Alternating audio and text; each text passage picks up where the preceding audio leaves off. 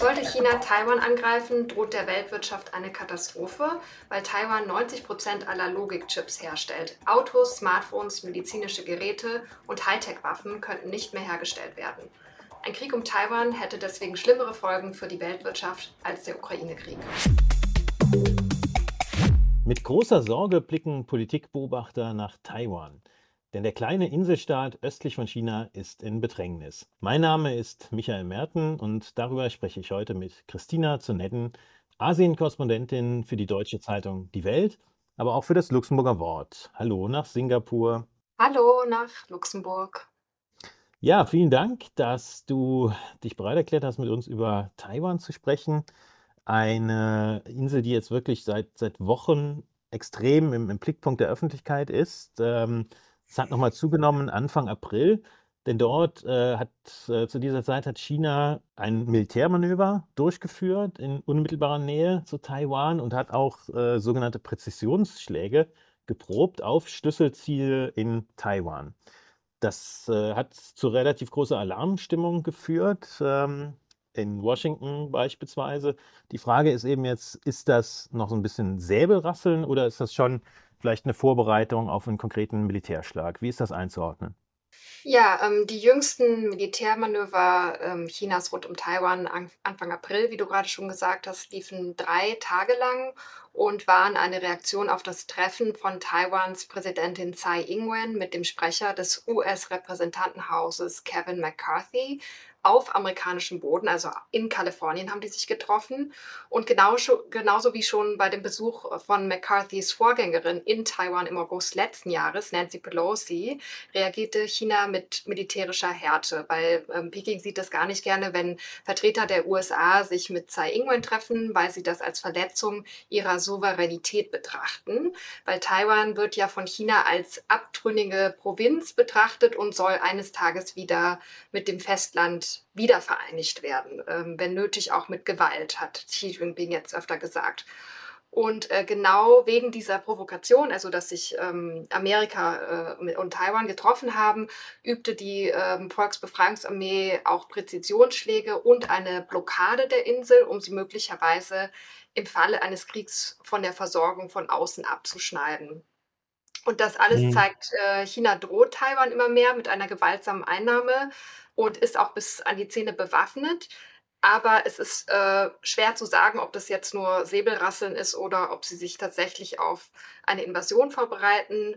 Ähm, andererseits muss man sagen, dass solche Aktionen vor allem immer eine Warnung sind und auch Teil von Chinas politischer Kommunikation.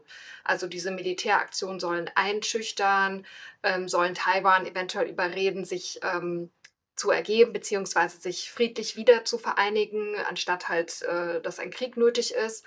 Und aber im Endeffekt erhöhen sie die Spannung in der Taiwanstraße und sie erhöhen auch die Gefahr eines Zwischenfalls, der dann die USA zwingen würde, eventuell militärisch eingreifen zu müssen. Mhm. Du sagtest gerade eine friedliche Wiedervereinigung, also unter, unter mehr oder weniger unter Zwang. Ähm, das ist ja nicht wirklich eine realistische äh, Option für Taipei. Würde ja wahrscheinlich auch nur funktionieren, wenn da die Führungselite äh, großflächig ähm, anderswo auf der Welt Asyl suchen würde, nehme ich an. Ja, also die meisten Taiwaner sind auf jeden Fall dagegen. Ähm, und zwar noch mehr, seitdem Hongkong wieder an China zurückgegangen ist und da auch die Proteste sehr gewaltvoll niedergeschlagen wurden. Seitdem äh, haben die meisten Taiwaner, vor allem die jungen Taiwaner, noch weniger ähm, Lust, mit China wiedervereinigt zu werden. Ähm, aber auch die älteren Taiwaner wollen das nicht wirklich. Ähm, also ich war letzten Oktober eine Woche dort und das Stimmungsbild dort ist auf jeden Fall eher gegen diese Wiedervereinigung. Ähm, und ja, ob sie dann Asyl suchen würden oder nicht, das kann man jetzt alles noch nicht sagen. Aber ich glaube ehrlich gesagt, dass es in den nächsten Jahren keine Invasion geben wird. Aber ich glaube, da, da, kommen wir auch später noch zu. Der, der große Schock vergangenes Jahr war ja äh, natürlich der russische Überfall auf die Ukraine. Und äh, es gab ja doch einige Beobachter, die auch da schon gedacht haben, jetzt könnte China dieses äh, Chaos äh, in der, in, der, Weltpolitik nutzen und äh, mehr oder weniger äh, im Windschatten Taiwan erobern. Äh, das ist nicht passiert. Ähm, was glaubst du, ist die Ursache? Kann man davon ausgehen, dass Peking jetzt erstmal abwartet, wie diese in Anführungszeichen Kriegsspezialoperation von Wladimir Putin in der Ukraine ausgeht und dann daraus so seine Rückschlüsse zieht? Oder wie ist das einzuordnen? Also China schaut sich schon an, was in der Ukraine passiert und hätte vielleicht auch erwartet, dass es ähm, ähnlich einfach wird für Russland wie damals bei der Annexion von der Krim. Äh, sonst sagen manche, hätte Xi Jinping vielleicht auch nicht diese grenzenlose Freundschaft oder Partnerschaft mit Putin ganz kurz vor dem Krieg verkündet, obwohl er ja jetzt immer noch zu dieser Freundschaft ähm, offen steht. Und ähm, ja, jetzt muss China gerade sehr aufpassen, dass es seinen traditionellen Partner Russland weiter unterstützt und gleichzeitig nicht Europa verprellt. Das hat man gerade gesehen mit dem chinesischen Botschafter in Frankreich, der gesagt hat, die Ukraine gehöre als Ex-Sowjetstaat geschichtlich zu Russland. Da hat sich die Führung von Peking dann sehr stark von distanziert. Aber nochmal, um zu deiner Frage zu kommen, also China hat von Russland insofern gelernt, dass sie wahrscheinlich versuchen würden, Taiwan schneller einzunehmen. Ähm, sie gehen davon aus, dass sie 48 Stunden haben, bis Hilfe aus dem Westen kommen würden. Aber um die Taiwanstraße zu überqueren, unter Beschuss aus Taiwan natürlich, würde vielleicht schon ein bis zwei Wochen dauern. Und generell gibt es natürlich auch wenig Gemeinsamkeiten zwischen der ähm, Ukraine und Taiwan, weil Taiwan ist eine Insel. Äh, mhm. Es ist mhm. nicht so einfach, ähm, äh, diese, diese Meerstraße, also die Taiwanstraße zu überqueren, wie einfach über eine Landesgrenze zu marschieren. Wobei ja da offensichtlich auch der Kreml davon ausgegangen ist, dass äh, man in der Ukraine sehr schnell äh, durchmarschieren würde bis, bis Kiew und da Fakten schaffen würde. Also ja. da ist man wahrscheinlich dann auch vorsichtiger in, in Peking. Es gibt noch tausend andere Gründe, warum, warum China jetzt noch nicht äh, angreifen würde. Ähm, einerseits ist das Militär sicher noch nicht so weit, sich mit den USA oder auch äh, Japan zu messen. Dann äh, würde es natürlich wirtschaftlich auch Konsequenzen geben im Falle von Sanktionen oder China ist auch abhängig von Taiwan ähm, für äh, die Lieferung von Computerchips. Da ist China auch noch nicht so weit, ist auch noch nicht auf demselben Stand wie Taiwan. Dann ist China ziemlich abhängig von, von dem Westen und auch von Europa für Hightech-Technologie. Da will es auch erstmal drauf, nicht drauf verzichten. Und äh, also Xi Jinping hat gesagt, dass bis 2027 die chinesische Armee bereit sein soll, Taiwan zurückzuerobern. Das bedeutet aber nicht, dass jetzt 2027 einmarschiert wird. Aber China ähm, äh, verbessert laufend sein Militär. China hat mittlerweile die größte Armee der Welt, äh, holt auf in der Navy, in der Air Force und äh, demonstriert pausenlos seine Macht. Äh, und dazu muss man aber auch sagen, dass Chinas Militär seit 1979, als es in Vietnam einmarschierte, keinen Krieg mehr geführt hat. Das heißt, die sind total unerprobt. Und Taiwan hat auch ein sehr modernes Militär. Das sind alles Gründe, warum, warum China jetzt noch nicht bereit ist, diese Invasion zu starten. Also manche denken auch anders. Ja, du hast ja diese wirtschaftlichen Verflechtungen schon angesprochen. Ähm, wie kann man das denn insgesamt einordnen? Wie wichtig ist Taiwan für die Weltwirtschaft, auch durchaus für, für die europäische Wirtschaft? Ja, äh, das winzige Taiwan ist dafür bekannt, die Welt mit seinen Hightech-Halbleitern oder Mikrochips zu versorgen. 90 Prozent der fortschrittlichsten Logikchips, die zum Beispiel in iPhones eingebaut sind, werden von der taiwanischen Firma TSMC hergestellt. Und äh, sollte China Taiwan tatsächlich angreifen, dann droht der Weltwirtschaft eine Katastrophe. Also das hätte wahrscheinlich schlimmere Folgen als jetzt der Ukraine-Krieg für die Weltwirtschaft, weil einfach Autos, Smartphones, medizinische Geräte, aber halt auch Hightech-Waffen nicht mehr hergestellt werden könnten. Auch während der Pandemie hat man das schon gemerkt, da konnten zwei bis vier Millionen Autos nicht gebaut werden, der Bedarf an Elektronik für das Homeoffice war nicht gedeckt. Ähm, und auch China ist abhängig von, von diesen Mikrochips.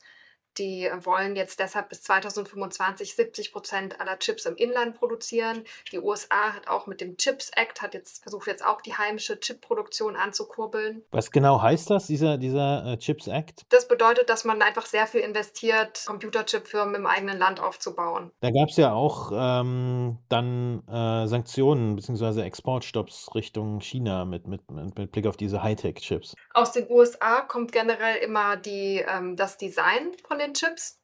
Und gebaut wird es dann halt hauptsächlich in Taiwan. Allerdings reden wir jetzt nur in Taiwan von den ähm, fortschrittlichsten Chips, also von den kleinsten, von, den, von diesen Nano-Chips. Ähm, die werden zu 90 Prozent da hergestellt und 10 Prozent in, in Südkorea. Dann gibt es aber noch größere Chips, die zum Beispiel in Kühlschränken drin sind oder so. Die kann China auch schon bauen, aber es versucht halt aufzuholen. Ähm, es mangelt aber, wie gesagt, oft an der Expertise. Und dafür braucht es dann zum Beispiel auch noch äh, den Westen, ja. Nach dem russischen Angriff auf die Ukraine hat der Westen ja wirklich umfassende Sanktionen äh, erlassen mit mehreren Paketen. Und in Folge hat man eigentlich die wirtschaftlichen Verbindungen, auch die Rohstoffverbindungen zu Russland äh, gekappt. Luxemburg war dort auch mit dabei. Die Frage ist nur, ähm, wie wahrscheinlich ist so eine Drohkulisse im, im Fall Taiwan? Weil ähm, die wirtschaftlichen Verbindungen zu Russland waren natürlich auch äh, von Europa aus äh, wichtig, aber äh, die, die, die, chinesischen wirtschaftlichen Verflechtungen sind natürlich nochmal exorbitant stärker. Also ist das im Endeffekt überhaupt eine, eine denkbare äh, Drohkulisse? Ja, also die USA haben China schon gewarnt, ähm, dass sie Sanktionen gegen China aussprechen könnten, genauso wie es im Falle Russland passiert ist, falls China halt gegen Taiwan vorgehen würde. Aber angesichts der großen Bedeutung von China in der Weltwirtschaft ist es weitaus schwieriger, dafür Unterstützung zu bekommen, als jetzt im Falle von Russland. Und es ist auf jeden Fall höchst unwahrscheinlich, dass alle US-Dollar-Geschäfte zwischen amerikanischen und chinesischen Banken verboten würden, äh, was die chinesischen Institutionen effektiv aus dem internationalen Finanzsystem aussperren würden. Ähm, das würde viel zu viel internationalen wirtschaftlichen Schaden anrichten. Ähm, ja, und stattdessen werden wahrscheinlich eher einzelne Parteifunktionäre sanktioniert oder Import von chinesischen Waren verboten, wie es ja jetzt auch in dem Handelskrieg schon passiert. Könnte der Westen sich überhaupt von China wirtschaftlich entkoppeln, wenn er das wollte? Nein, das könnte er nicht. Ähm, deswegen wird ja auch nicht mehr von Entkoppeln, also Decoupling gesprochen, sondern von De-Risking, wie es jetzt ähm, Ursula von der Leyen kurz vor ihrer Reise nach Peking auch gesagt hat. Und ähm, nehmen wir mal direkt das äh, größte EU-Land Deutschland. Ähm, China ist Deutschlands wichtigster Handelspartner.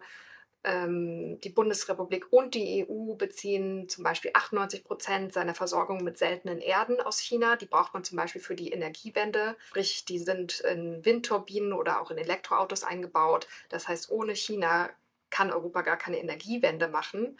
Ähm, außerdem ist China wichtigster Absatzmarkt für deutsche Autos, sicher auch bekanntes Unternehmen wie VW ohne den chinesischen Markt quasi existenzbedroht wären. Und tatsächlich stieg der Handel mit China im letzten Jahr auf einen Rekordwert, trotz aller politischen Warnungen vor zu viel Abhängigkeit. Ähm, laut dem Statistischen Bundesamt wurden Waren im Wert von 298 Milliarden Euro gehandelt. Und dies entspricht einem Wachstum von rund 21 Prozent im Vergleich zu 2021. Das heißt, einerseits wird politisch immer gesagt, ja, wir müssen uns ähm, von China distanzieren, wir brauchen alternative Lieferketten, aber andererseits wurde halt so viel investiert wie noch nie.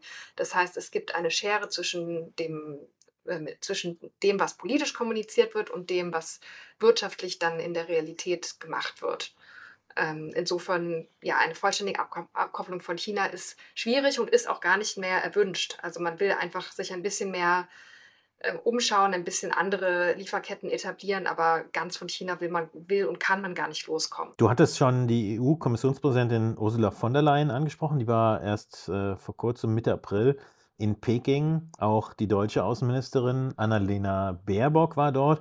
Aber wer die meiste Aufmerksamkeit eigentlich auf sich gezogen hat, war der französische Präsident Emmanuel Macron, weil der so am, am Rande, ähm, dann, ich glaube, so auf dem Rückflug dann eine Äußerung äh, hat fallen lassen, und zwar, Europa solle sich im Konflikt um Taiwan nicht unbedingt an die Seite der USA stellen. Ähm, das hat für großen Wirbel gesorgt, die Äußerung. Wie groß ist deiner Meinung nach ähm, der, der politische Flurschaden nach diesen Äußerungen? Oder wie wurden, die, wie wurden die überhaupt aufgefasst? Also Macron ist ja sehr optimistisch nach China gereist und wollte als Vermittler auftreten im Ukraine-Krieg.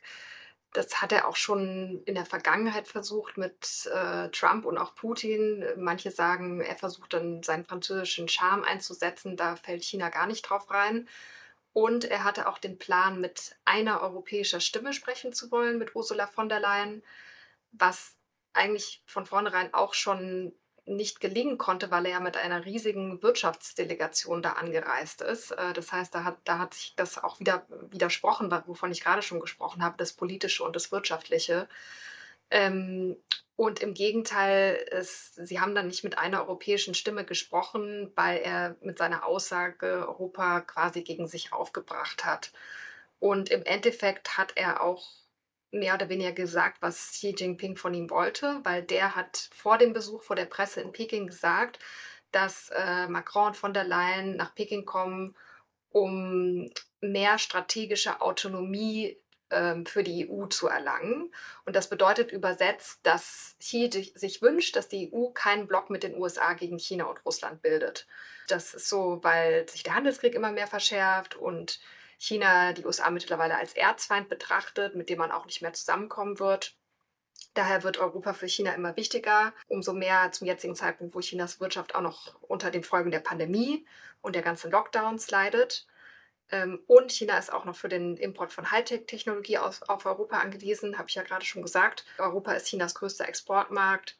Naja, das sind alles Gründe, warum sich Xi halt wünscht, dass Europa unabhängiger von den USA wird und vielleicht mehr in Richtung China rückt. Und genau das hat Macron mit seiner Aussage bestätigt. Hat aber dennoch großen Flurschaden hinterlassen. Naja, Abschließend so deine Einschätzung, ähm, was kann der Westen angesichts dieser doch ähm, heiklen Situation oder unsicheren Situation für Taiwan tun, um, um China von so einer möglichen Invasion abzuhalten?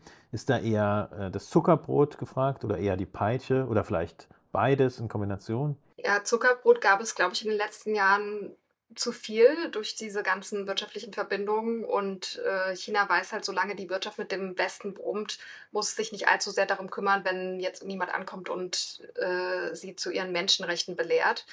Ähm, aber die internationale Gemeinschaft hat die Verantwortung zu zeigen, dass es Konsequenzen hat, wenn autoritäre Staaten versuchen, Demokratien zu annektieren. Da müssen ganz klare Signale an Peking gesendet werden, dass dieses Verhalten inakzeptabel ist weil Taiwan ist eines der seltenen, äußerst erfolgreichen Experimente in gleichzeitiger Demokratisierung und wirtschaftlicher Modernisierung. Es ist ein Beispiel für viele andere Länder, die eines Tages entscheiden könnten, diesen Weg zu gehen. Die deutsche Regierung wird ja jetzt auch dieses Jahr eine China-Strategie veröffentlichen, wo die Volksrepublik als Systemrivale bezeichnet wird. Und wenn China Taiwan annektieren würde, dann würde das chinesische System gewinnen. Dann würde das autoritäre System weltweit wachsen und das System der Demokratien würde schrumpfen. Und deswegen kann man da nicht tatenlos zusehen. Danke für deine Einschätzung. Du hast uns auch äh, nochmal eine aktuelle Analyse zu Taiwan geschickt, die ich auch in den Show Notes äh, verlinken werde. Ansonsten kann ich nur sagen, folgt uns auf äh, Spotify oder den anderen gängigen Podcast-Plattformen. Bleibt dabei. Herzlichen Dank für diese Einordnung. Danke auch.